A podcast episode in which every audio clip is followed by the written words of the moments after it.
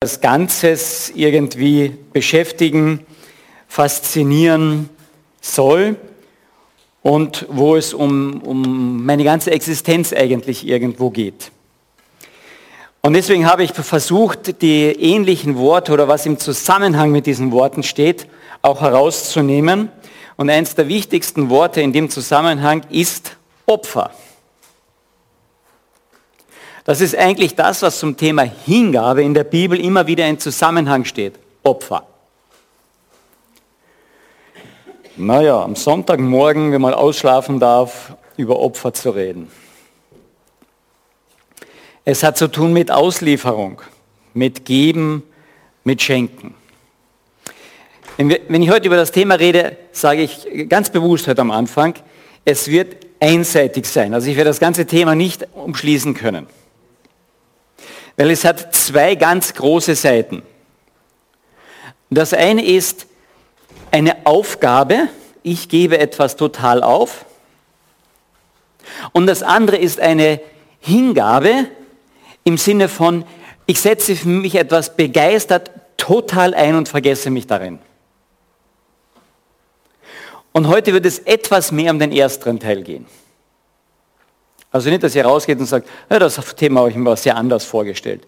Ja, dann müsste ich nächsten Sonntag noch einmal drüber predigen, aber da ist jemand anders dran, also kann ich das nicht machen oder wir müssen heute Abend noch einen zweiten Gottesdienst einführen. Wer würde kommen? Außer mir? Jawohl, zwei oder drei würden kommen. Zum Thema Hingabe, Opfer ist ein Besitz- und Berechtigungswechsel. Es ist ein Besitz- und Berechtigungswechsel. Nicht nur das Hingabe, Opfer der Besitzer wird gewechselt. Wenn jemand ein Opfer in den Tempel brachte, konnte derjenige nicht sagen, nachdem es dann als Brandopfer als Ganzes hingebracht wurde, halt, halt, halt, halt, aber ähm, das gehört ja noch mir. Nein, es wurde hingebracht als Opfer. Und dann war es ein Berechtigungswechsel. Derjenige, der ein Opfer in den Tempel gebracht hat, hatte kein Recht mehr über dieses Opfer, sondern das ging an den Priester. Der konnte dieses Opfer jetzt entsprechend behandeln. Und das ist eigentlich auch das Bild. Und jetzt denkt ihr, was hat das zu tun mit einem Dreirad? Ich möchte das Ganze einfach mal vergleichen mit einem Auto. Wir haben unsere Karosserie, sprich unseren Körper heute vor, heute in der Früh wahrscheinlich halbwegs aufgeputzt. Wir hatten ja eine Stunde länger Zeit. Wir standen vorm Spiegel, haben uns entsprechend angezogen. Wir haben unsere Frisur zurecht gemacht mit Gel oder Wachs oder gekämmt oder was auch immer. Wir haben geschaut, dass hier halbwegs alles anständig ausschaut. Wir haben unsere Karosserie geputzt. Ja, das ist unser Fahrzeug. Ich habe heute in der Früh das aus dem Keller geholt und habe es zumindest mal entstaubt. Ja, weil das ist unsere Karosserie, mit der fahren wir durch die Landschaft. Okay? Ich komme hier drauf etwas komisch vor, etwas verklemmt. Mit dem Antrieb ist es so eine halbe Sache, aber es geht. Ich kann mich bewegen. Und so ist das bei uns in unserem Leben. Wir kommen mit unserer Karosserie so halbwegs zurecht. Ganz kleine Kinder noch Probleme und ganz große und mit grauen Haaren, da gibt es dann auch wieder problematisch. Dann haben wir mit unserem Motor Probleme oder am Anfang mit unserem Gleichgewicht. Also versuchen wir auch viele Hilfsmittel heranzuholen, weil das Leben ist gefährlich. Und da habe ich mir ein paar Hilfsmittel geholt, nun gesagt, auf so einem Gerät durch die Landschaft zu fahren, das ist ja nicht ohne. Ja? Da braucht man zumindest einen Helm. Man könnte ja, jetzt muss ich schauen, ob das Mikrofon hier reingeht. Ja, jetzt höre ich mich dann selbst nicht mehr. Man braucht ja einen Helm. Ist das jetzt zu laut? Ja? Geht das? Ähm, man könnte ja einen Unfall bauen. Nicht? Also muss man schauen, dass man halbwegs damit zurechtkommt. Ich sehe euch immer noch mit unserem Gerät. Ja. damit ich durchs Leben komme, muss ich mich ja schützen. Und ich muss durch die Tiefen des Lebens gehen und durch den Dreck des Lebens gehen. Und dazu habe ich mir Stiefel genommen. Wir machen das ein bisschen anders. Wir schauen, dass wir die gute Ausbildung machen, damit wir gar nicht erst in den Dreck des Lebens kommen. Wir müssen manches anfassen, was vielleicht nicht so schön ist. Also schützen wir uns davor. Wir könnten ja auch einen Sturz bauen und dann können wir uns besser abfangen. Und deswegen schützen wir auch das. Und wenn wir halbwegs und gut alles abgesichert haben und geschützt sind, dann können wir unserem Karosserie des Lebens durch die Landschaft fahren und sagen, Herr im Himmel, bitte segne das Ganze. Und der Herr im Himmel lacht ihrer. Wundert euch das? Ich komme mir ziemlich lächerlich hier vorne vor.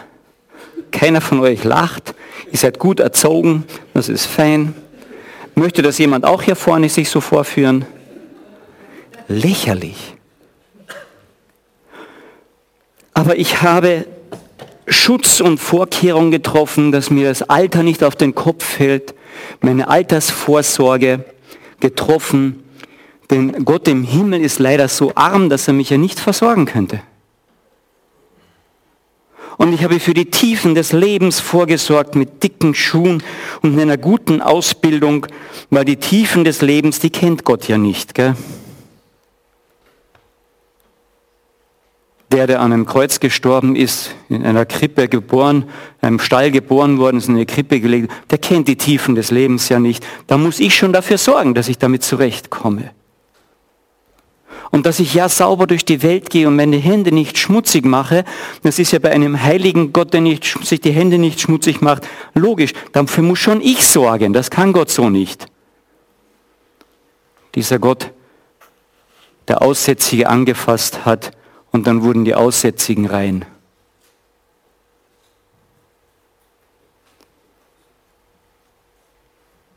Dieser Gott, der Himmel und Erde gemacht hat, da muss ich mir schon schützen dass mir nicht der Himmel auf den Kopf fällt, oder?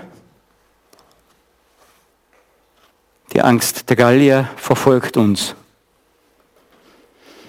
Ich sehe, hier wird nicht sehr viel Asterix und Obelix gelesen. Laufen wir nicht so oft durchs Leben? Mit gut gepflegter, polierter Karosserie, damit unser Leben gelingt, mit gutem Kopfschutz, damit uns ja nichts passiert. Und mit frommem Gebet, Herr, segne das Ganze.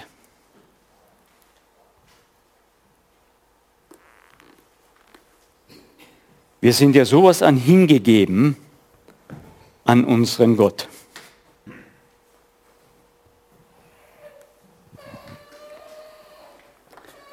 Eine Ausstattung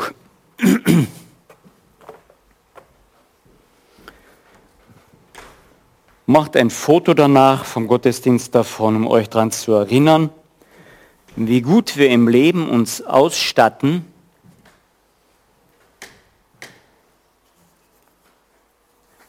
weil Gott der Himmel und Erde gemacht hat, er kann ja nicht darauf schauen. Oder? Der kennt sich ja damit nicht aus, oder? mit den Tiefen des Lebens und mit der Altersversorgung und mit dem Sterben und mit den Nachkommen.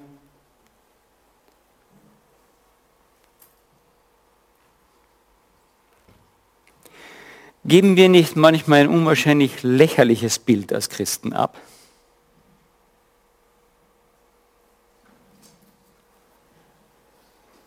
Herr, du sollst mich zur Gänze haben. Aber auf diese und jene Sachen muss ich besonders aufpassen, weil da kennst du dich nicht so gut aus. Da ist ein Petrus mit einem Jünger und der fischen, die fischen die ganze Nacht und kein einziger Fisch ist im Netz. Kein einziger. Und dann bricht der Tag an, sie hören auf, weil das hat keinen Sinn mehr am Tag mit dem Netz. Und dann sagt Jesus, der Nicht-Fischer wirft das Netz nochmal auf die andere Seite vom Boot aus. So eine dämliche Ansage. Wir waren jetzt auf dem Schiff von zwei, drei Wochen und wenn du auf der einen Seite nicht angelst, ne, dann musst du die Angel auf der anderen Seite rausschmeißen. Ist doch logisch, oder? Ist doch eine ganz logische Fischerregel.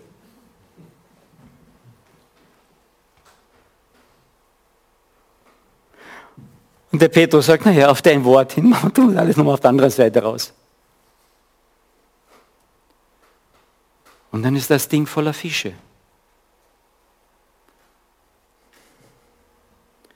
Weil der, der die Fische gemacht hat, auch den Fischen sagen kann, wo sie hin sollen. Das kann der Fischer nicht. Der Fischer kann nur dort hingehen, wo er meint, dass Fische sind. Und der, der die Fische gemacht hat, der sagt, den Fischen muss ich hingehen, hingehen sollen. Aber ich muss mich ja selbst versorgen und genug Dosen einkaufen, mit vergifteten Thunfischen zu Hause haben, damit ich ja im Alter überleben kann oder in den nächsten paar Wochen, ja? Versteht ihr? Ich möchte nicht etwas madig machen nur, sondern was ich machen möchte, ist unser Denken ein bisschen klar machen, wie wir ticken. Wir ticken in einem Sicherheitsapparat und System der hat sich gewaschen. Wozu brauche ich heute noch Jesus? Bestenfalls für die Sündenvergebung, da haben wir ein bisschen Probleme. Aber den Rest schaffen wir selber. Ich gebe meine Sünden hin an Jesus. Amen. Und das war's.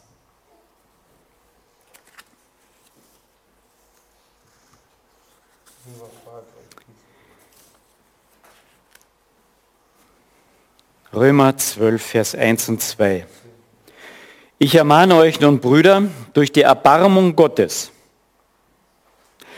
eure Leiber darzustellen oder hinzugeben als ein lebendiges, heiliges, Gott wohlgefälliges Opfer. Das sei euer vernünftiger Gottesdienst. Das Verb Hingabe, das gibt es in der Bibel. Das gibt es sehr häufig und seid nicht gleichförmig dieser Welt, sondern werdet verwandelt durch die Erneuerung des Sinnes, dass ihr prüft, was der Wille Gottes ist, das Gute und Wohlgefällige und Vollkommene. Wenn du den ganzen weltlichen Helm aufsetzt und die Gummistiefel und das Fahrzeug und das gut pflegst, steht hier, seid nicht gleichförmig dieser Welt, sondern werdet verwandelt durch die Erneuerung des Sinnes, durch neues Denken, damit ihr prüfen mögt, was der Wille Gottes ist, das Gute und Wohlgefällige und Vollkommene. Die Bibel sagt in anderen Worten, alles, was du aus dir heraus tust, aus deinem Fleisch, das ist Sünde.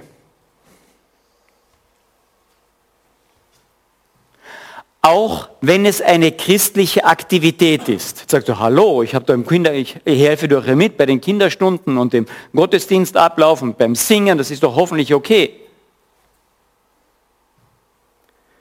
Wenn es aus dir herauskommt, nicht, Das Fleisch singt im Chor, es hält Kindergottesdienst, das Fleisch übernimmt den Vorsitz bei verschiedenen Veranstaltungen, das Fleisch geht zur Bibelschule und steht hier vorne und predigt, es evangelisiert, das Fleisch tut alles, um zu überleben. Auch alles Fromme.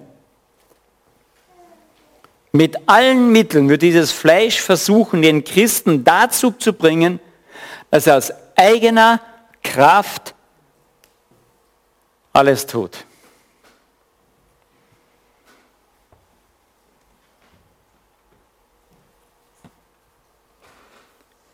Die Bibel ist darüber sonnenklar, dass nur das, was ich in und durch Christus tue, ein gutes Werk ist.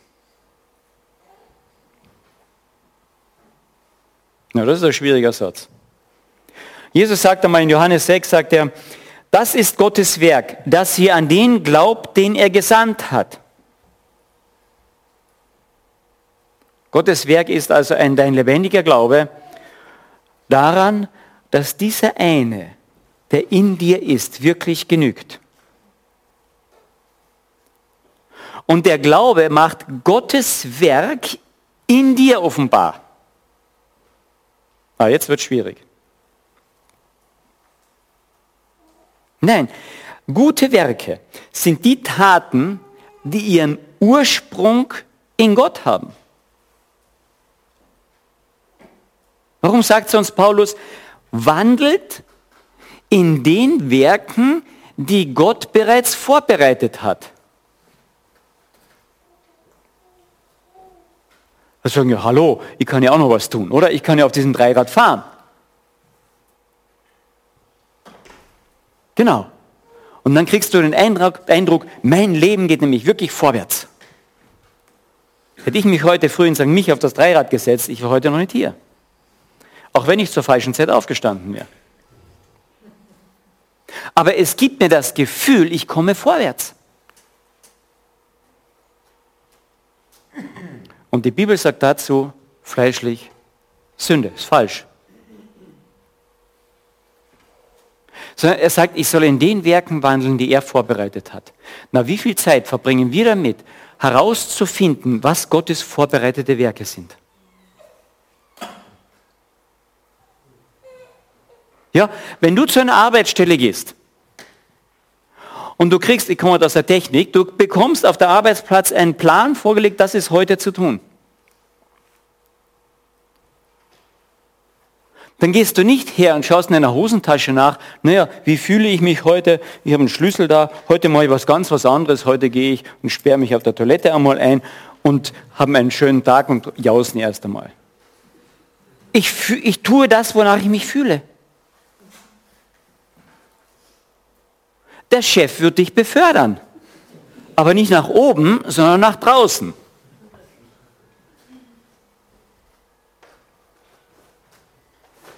Wenn ich einen Plan bekomme, dann setze ich mich als erstes vor diesen Plan und studiere den. Und studiere den. Und wenn ich Fragen habe, dann gehe ich zurück an den Chef. Wie viel Zeit nehmen wir uns, seinen Plan zu studieren und wenn ich Fragen habe, zurück an den Chef zu gehen? Versteht ihr, die Hingabe ist nicht nur, dass ich sage, oh, ich gebe mich irgendwie hin, oder bin ich ja hinniger wahrscheinlich zum Schluss, sondern die Hingabe geht immer an eine Person. Immer. Das Opfer ging immer an eine Person. Immer.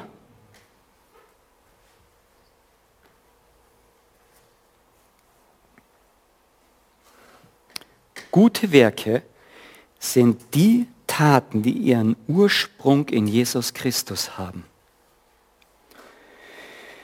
Römer 12 noch einmal. Ich ermahne euch nun, Brüder, durch die Erbarmung Gottes, eure Leiber darzustellen als ein lebendiges, heiliges, Gott wohlgefälliges Opfer. Das ist vernünftiger Gottesdienst. Seid nicht gleichförmig mit dieser Welt, sondern werdet verwandelt durch die Erneuerung des Denkens, dass ihr prüfen mögt, was der Wille Gottes ist im Guten, Wohlgefälligen, Vollkommenen. Wie viel Zeit nehmen wir uns dafür, das zu prüfen, dem nachzugehen? Du sagst, Alter, so viel Zeit habe ich nicht. In der Früh 10 Minuten stille Zeit, na, ich mache auch 20 Minuten stille Zeit, Prediger müssen 30 Minuten stille Zeit haben. Und in diesen 30 Minuten werden sie ausgestattet für die nächsten 24 Stunden. Vielleicht.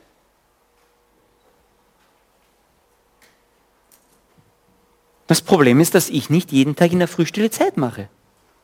Also mache ich am Montag oder am Dienstag einmal drei oder vier Stunden Lesezeit in der Bibel. Und das stattet mir aus für die ganze Woche. Nein, ich gehe einmal zu einer Freizeit, eine ganze Woche lang, eine christliche, eine ganze Woche lang. Und das stattet mich auch fürs ganze Jahr.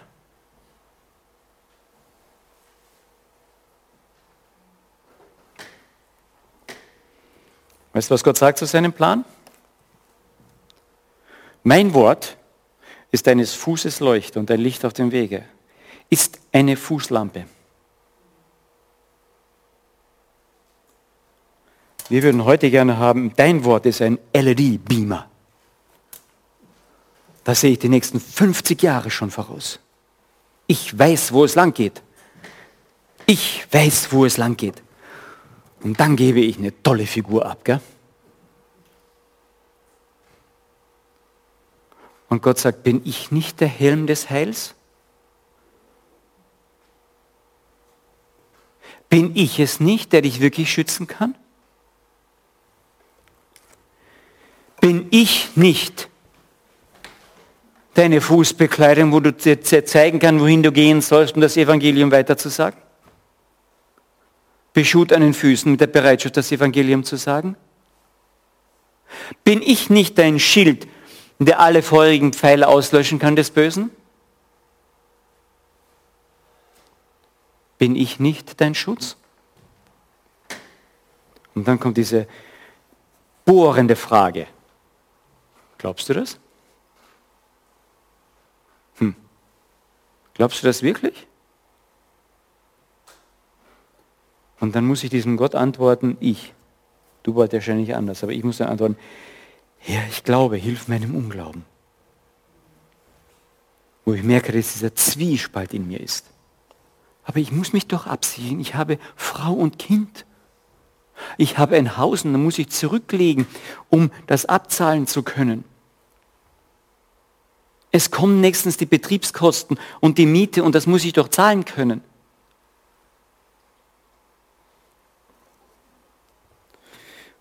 Und wir lesen in der Bibel immer wieder, ich brauche das eine nicht lassen, aber ich muss ein richtiges Maß dafür finden. Was hat Schwergewicht in meinem Leben? Was hat Schwergewicht? Welche, ich sage es mal auf christliche Aktivitäten, welche christliche Aktivität hast du in deiner eigenen Kraft gemacht und nicht wirklich in der Abhängigkeit von Gott? Wenn wir es in der eigenen Kraft machen, ist es fleischlich.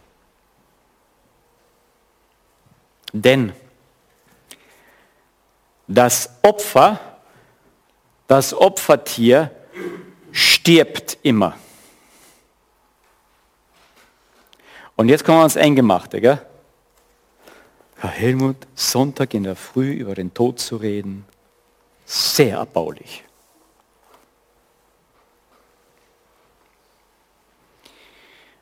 Aber dieser Tod ist die, das einzige Tor zur Auferstehung.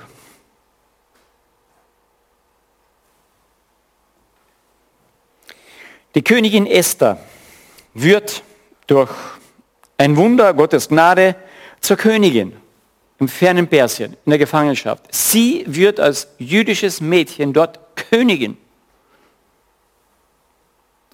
Und dann gibt es dort eine Verschwörung, die gegen ihr eigenes Volk geht und es soll ausgerottet werden. Und dann sagt der Onkel zu dir, Gott hat dir nicht umsonst diesen Platz gegeben. Gott weiß schon, was er mit dir tut. Du warst hingegeben an Gott, bereit, Königin auch zu werden. Toll. Wer von uns ist nicht bereit, Königin oder König zu werden? Ha? Nicht so schlecht. Naja, nicht unbedingt jeder, aber ein bisschen was Besseres, da freuen wir uns schon. Gell? Aber alles, was ich habe, soll Gott zur Verfügung stehen. Und jetzt steht diese Königin vor einem Dilemma. Sie muss in den nächsten Tagen zum König hineingehen und um Fürbitte für Erfolg tun, damit das Ja nicht umkommt. Nur sie ist nicht gerufen. Wenn einer in die königliche äh, in die Gemeinschaft mit dem König geht, in die Gegenwart zum König geht, ungerufen,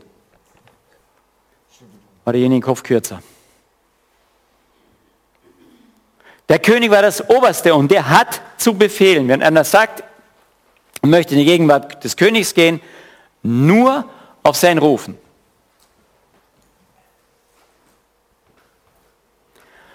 Oder der König begnadigt die Person und sagt, okay, und jetzt steht Esther vor diesem Dilemma. Und dann sagt sie folgenden Satz in Esther Kapitel 4. Wenn ich umkomme, dann komme ich eben um.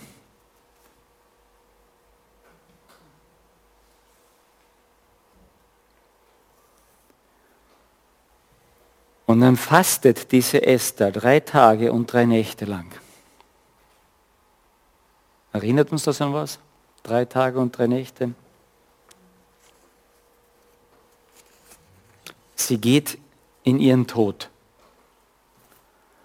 Dass wenn sie stirbt, ist sie nicht mehr tot. Die ist vorher gestorben. Die hat, bevor sie zum König in diesen Tagen mit ihrem Leben abgeschlossen.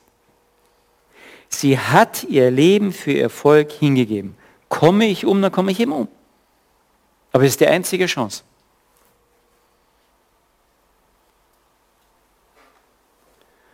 Und Jesus kämpft in Gethsemane und sagt, Herr, wenn es irgend möglich ist, dann nimm diesen nächsten Weg, diesen Kelch, nimm ihn von mir. Und dann kommt dieses große Aber. Aber nicht mein Wille, sondern dein Wille geschehe. Nicht mein Schutz und mein Können geschehe, sondern Herr, Vater, ich bin hingegeben an dich. Ich habe Wünsche und die kann ich vor dir ausbreiten. Aber dein Wille geschehe, bitte.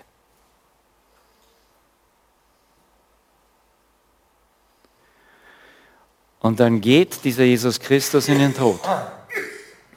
Dann geht diese Esther in ihren Tod hinein und geht vor den König. Und dadurch, dass sie ihr Leben einsetzt, rettet sie ein ganzes Volk. Und dadurch, dass Jesus sein Leben einsetzt, rettet er die ganze Welt. Mehr als nur ein Volk. Aus jedem Volk heraus holt er sich seine Kinder. Und glauben wir nicht, dass wir, die wir ihm nachfolgen, mit schönem Sturzhelm, Stiefeln, Handschuhen und unserem dreirädrigen Lebensgefährt, Lebensuntersatz, mit dem wir durchs Leben fahren, wirklich was ausrichten werden? Nein. Das muss Christus in uns und durch uns machen. Sind wir dazu bereit?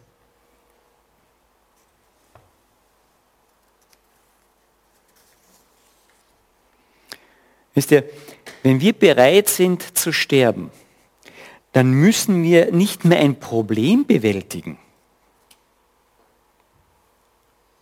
sondern Anweisung befolgen. Fertig. Dann will Gott durch uns Probleme bewältigen.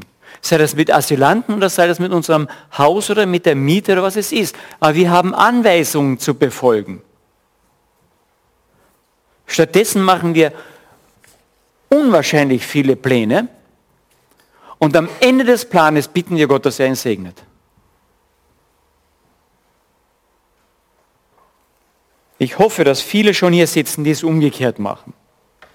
Die sehen da, was auf uns zukommt, sagen, Herr, du musst mir Anweisungen geben. Jetzt suche ich in deinem Wort danach, ich suche jetzt dich.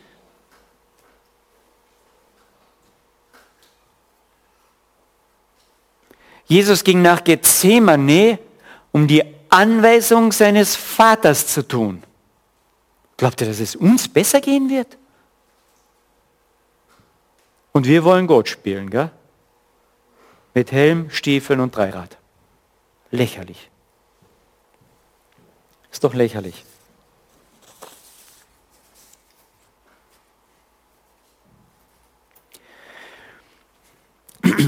Fälle dein eigenes Todesurteil. So wie die Esther. Dann kannst du Gottes Anweisung befolgen. Aber du kannst nicht selber bestimmen und sagen, ich bin General. Ich habe zwar noch einen König über mir, aber ich bin General.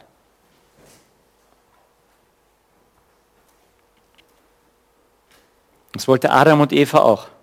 Die hatten einen König über sich, die haben die Anweisungen gehabt und das war eine Freude, weil sie gewusst haben, wow, der hat Himmel und Erde gemacht und der weiß, was er uns zu geben hat, was er zu sagen hat. Gib denen den Namen, macht dieses, macht euch die Erde unter Anweisungen. Und irgendwann wollen sie General sein. Und das ist so tief dann eingepflanzt in unser Leben. Wir wollen General sein. Und Gott sagt, nein, ich bleibe Gott. Aber ich bleibe Gott für dich, weil du mein Geschöpf bist und ich weiß, was gut für dich ist. Und deswegen konnte Jesus Christus ans Kreuz gehen. Weil er wusste, dass sein Vater etwas viel Größeres damit vorhatte. Nämlich dadurch hat er irgendwann, danach diesem Kreuz, diese Freude, dass er Tausende, Millionen Menschen so sicher seine Kinder wieder sammeln wird können. Und diese Freude im Auge, mit dieser Freude im Auge geht er ans Kreuz. Am Ende vom Hebräerbrief steht das. Verstehst du? Uns hinzugeben in den Tod, noch keiner geht sagen, hallo, heute sterbe ich, ist das nicht toll? Vielleicht gibt es solche Freaks. Allzu viele sitzen davon nicht hier, denke ich. In den Tod gehen, das, hat, das ist eine Aufgabe, das ist mit Schweiß, Blut, Tränen verbunden. Das ist, das ist nicht einfach. Sie sagen, Herr, du kannst mit mir machen, was du willst. Wirklich? Schon wenn ich den Satz sage, kriege ich Angst. Ich weiß nicht, wie es euch dabei geht. Aber wenn ich jetzt sage, Gott Herr, tu mit mir, was du willst. Und dann kommt von ihm die Frage, vertraust du mir wirklich? Und bei mir, ja, aber der hat uns doch unendlich lieb. Ja, natürlich, ich glaube an diese Liebe Gottes. Also kann ich mit dir machen, was du willst?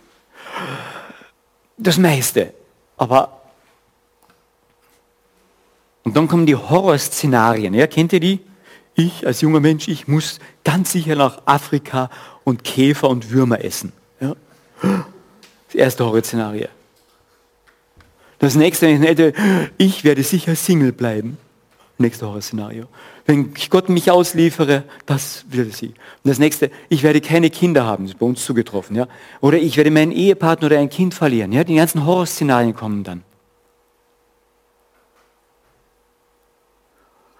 Und dann versuche ich mich zu schützen. Und Gott fragt mich nur die eine Frage, vertraust du mir? Ich habe doch einen viel weiteren Blick als nur diese 20, 30, 40, 50, 70 Jahre. Ich sehe die 70 Jahre im gesamten Ewigkeitsbild und ich weiß, wie du einmal vor meinem Thron stehen sollst. Ja, echt? Dafür willst du mich vorbereiten? Ja, sagt er, dafür. Und wenn ich den Blick nicht habe, dann werde ich hier immer mit Panzer, Schutzmaske, Helm, Stiefeln, Handschuhen herumlaufen. Einen sehr eigenartigen Christ abgeben. Einen sehr komischen. Und vor allem, ich werde nie frei sein, um wirklich zu leben. Wenn du aber dein Leben an Gott drangegeben hast, was soll denn noch passieren? Wenn der, der dich so liebt, dich in seiner Hand hat, du wirst vieles nicht verstehen, richtig. Aber werde ich Gott verstehen? Nein. Aber ich weiß durch das, was er für mich getan hat, um diese riesige Liebe, Und wenn ich wirklich darum weiß, dann kann ich auch Danke sagen. Auch wenn es dreckig geht. Das ist schwierig, das ist nicht einfach, das weiß ich schon. Aber das ist der Glaube. Ich komme nochmal zurück zu unserem Beispiel vom Auto. Ich habe in meiner Ferialpraxis in der HTL zweimal bei Mercedes gearbeitet. Wow. In der Motorenkontrolle. Diese großen Dinger, ja, Vierzylinder, Sechszylinder, Achtzylinder. Damals bauten die noch einen V12-Zylinder. Ja, das sagt vielen ähm, weiblichen Besuchern hier jetzt nichts, aber den Männern wahrscheinlich V12. Ja, weißt, das waren so zwei solche Töpfe, Reihen von Töpfen. Ja, das, das Ding fuhr. Wow. Damals fuhren dort die Mitarbeiter meistens Mercedes, weil die bekamen diesen, dieses Gerät für 20 oder 25 Prozent billiger von dem Einkaufspreis dort. Puh, da konnte man sich den leisten. Ich habe gedacht, den werde ich nie fahren. Heute fahre ich einen kleinen Mercedes. Okay, kein V12-Motor, ja. linearer, sagt man dann I-Reihen, Vierzylindermotor. Trotzdem schön zu fahren. Aber was würde mir das Gerät nutzen, wenn ich eine tolle Karosserie habe? Ja, drinnen blinkt und da sind die Leuchten und wenn ich da die Tür aufmache, dann geht das Licht so gedämpft an. Also toll einfach, ja. Wunderschön. Was nützt mir das Auto, wenn ich keinen Motor drin hätte? Weißt du, und so stehen wir oft da. Wir pflegen uns von oben nach unten, wir schützen uns von oben nach unten, aber wir haben keinen echten Motor.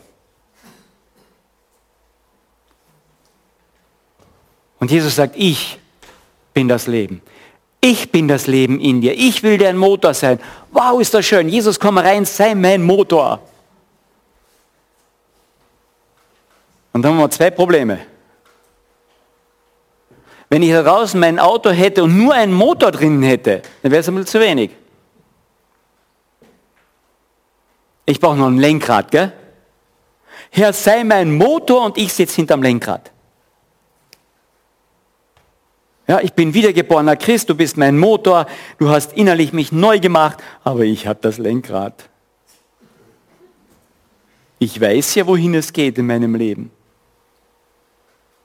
Ja, und wir alle kennen diese Geschichte. Ist Gott auf dem Thron oder bin ich auf dem Thron? Gell? Und der Thron ist immer hinterm Lenkrad. Immer. Der Thron ist nicht hinten auf dem Rücksitz. Ja, für Kleinkinder macht man zwar so eine Art Thron da hinten, ja, und man klebt dann noch so ein Lenkrad vor sich hin. Die kleinen Kinder dürfen auch so machen, nur das Auto geht halt doch nicht so. Und manchmal sitzen wir hinten und verreisen an diesem Lenkrad. Na, hoffentlich sitzt Gott vorne und sagt, Herr, du kannst mit meinem Auto hinfahren, wo du willst. Echt? Auch nach Afrika Käfer essen?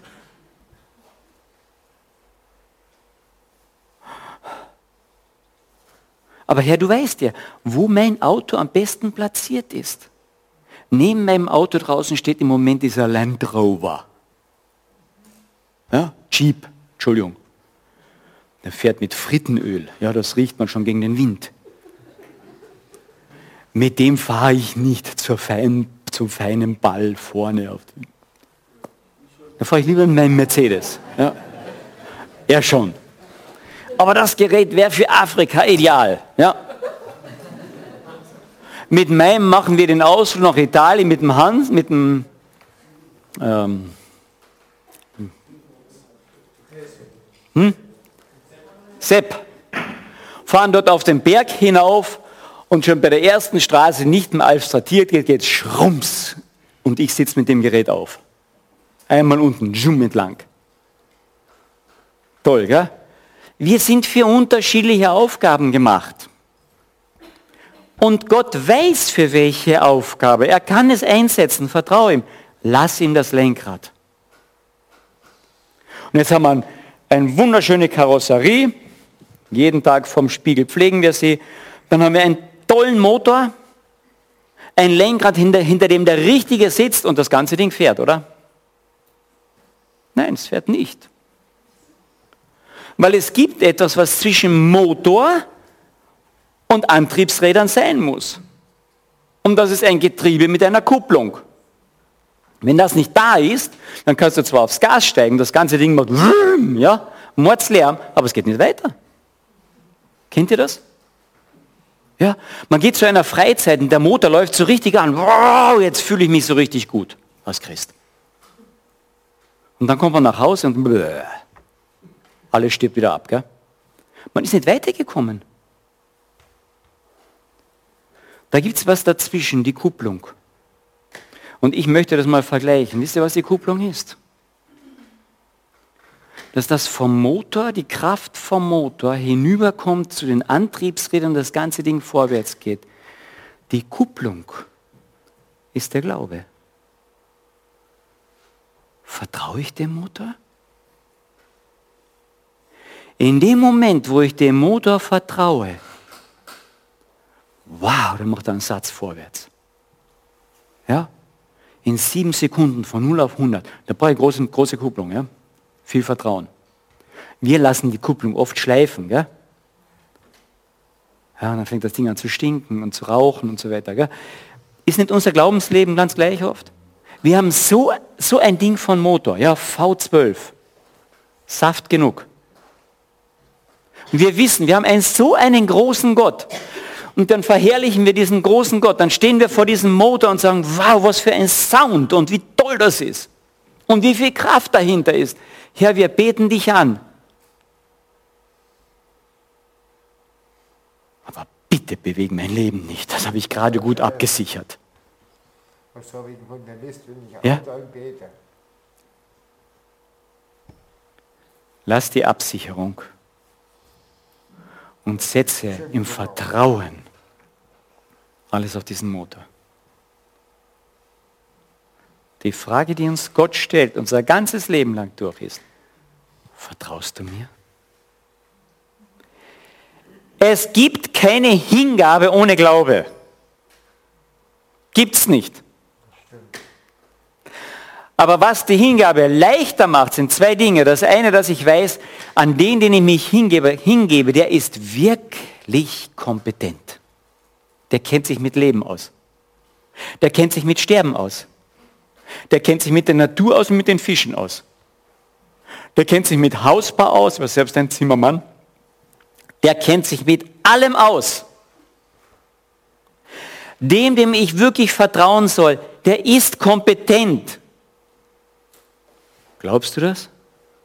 Ja, klar. Glaubst du das wirklich? Und das Zweite ist, der, der sowas von kompetent ist, liebt dich. Er hat dich wirklich gern.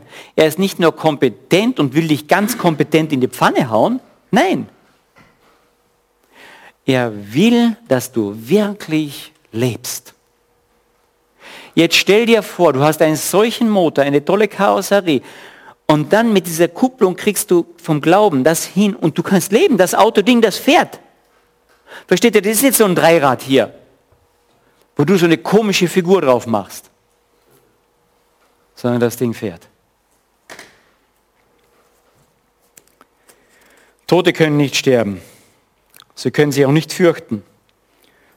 Und die Verantwortung lastet nicht so schwer auf ihren Schultern. Eigentlich gibt es kaum etwas Entspannenderes, als tot zu sein. Oder? Gib dich ganz dran. Damit meine ich natürlich die Tod, der Tod für deine Fähigkeiten, etwas unabhängig von Christus vollbringen zu wollen. Viele Pragmatiker würden da sagen, oh, oh, oh, jetzt müssen wir aber aufpassen. Jetzt wird keiner in der Gemeinde mehr irgendwas tun. Gell? Glaubst du wirklich, dass ein V12-Motor, wenn du ihn mit der Kupplung an das Auto anschließt, dass dieses Auto stehen bleiben wird? Glaubst du wirklich, dass wenn Christus wirklich in dir Gestalt gewinnt, in dir Wohnung nimmt und du vertraust ihm ganz und gar, dass dein Leben stehen bleiben wird? Ist doch deppert. Das bleibt nicht stehen. Du kannst dir das leisten zu sterben, wenn du erst einmal klar erkennst und davon überzeugt bist, dass das bedeutet, dass das, was du bist, ausgetauscht wird gegen das, was Christus ist. Dann kannst du sterben. Es wird nur ausgetauscht, das, was du bist, für das, was Christus ist, das ausgetauschte Leben. Er sagt, er möchte dein Leben sein. Aber solange du daran festhältst, nein, ich weiß, was für mein Leben ist, lässt du die Kupplung schleifen. Ich möchte es zusammenfassen in diesem einen, in diesem einen Satz, den Jesus selbst sagt. sagt.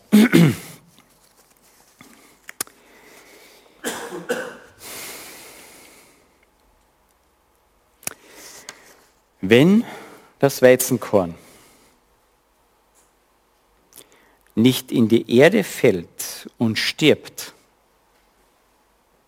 dann bleibt es allein. Wenn das Weizenkorn aber die Erde fällt und erstirbt, dann bleibt es nicht allein. Dann bringt es viel, viel Frucht. Willst du für Jesus, für Gott Frucht bringen? Dann fordert er nicht mehr und nicht weniger als dich. Nicht deine Gaben in erster Linie, deine Fähigkeiten. Nein. Er fordert dich. Du darfst all deine Gaben und Fähigkeiten einsetzen. Aber solange du sie für dein Fleisch einsetzt, sind sie letztlich Sünde. Falsch. Denn er fordert dich. Jesus Christus, als er auf dieser Erde war, hat seine Gaben und Fähigkeiten eingesetzt, oder? Aber er wusste ganz genau, sein Vater fordert ihn. Er hat uns das alles vorgemacht. Und wenn wir ihm nachfolgen sollen, dann nehmen wir unser Kreuz auf uns. Es kostet unser Leben die Nachfolge. Warum hat sich wohl in einer Zeit, wo die Christenverfolgung brutalst war im römischen Reich, ganze Straßenzüge hinunter die Kreuze standen, Warum hat sich in dieser Zeit das Christentum derartig verbreitet, dass das römische Reich nicht mehr anders konnte, als letztlich das Christentum als Staatsreligion sogar anzuerkennen? Weil die Christen ihr Leben gaben. Weil sie ihr Leben gaben. Warum bekehren sich heute im Islam so viele Menschen. Mehr als hier in der westlichen Welt. Weil sie wissen, wenn sie sich bekehren, geben sie ihr Leben. Kann ihr Leben kosten. Das macht Eindruck, wenn wir tot sind und Gott und Jesus Christus durch uns leben kann. Glaubt ihr, dass das nicht Eindruck macht? Ich glaube schon. Glaubst du das? Glaubst du ihn? Ich habe einen Vorschlag, ob wir dieses Lied in Christus ist mein ganzer Halt noch einmal singen können, statt dem, was jetzt angesagt ist. Nein? Ja? Es passt dort hinein, gerade der letzte Teil. Ist er wirklich mein Leben? Das ist die herausfordernde Frage. Aber was für ein Leben, was für ein Gott, was für eine Liebe. Sollten wir uns nicht dem mehr hingeben? Ich möchte uns ermutigen dazu. Ich möchte, dass wir das Lied als Abschluss vielleicht singen als Gebet.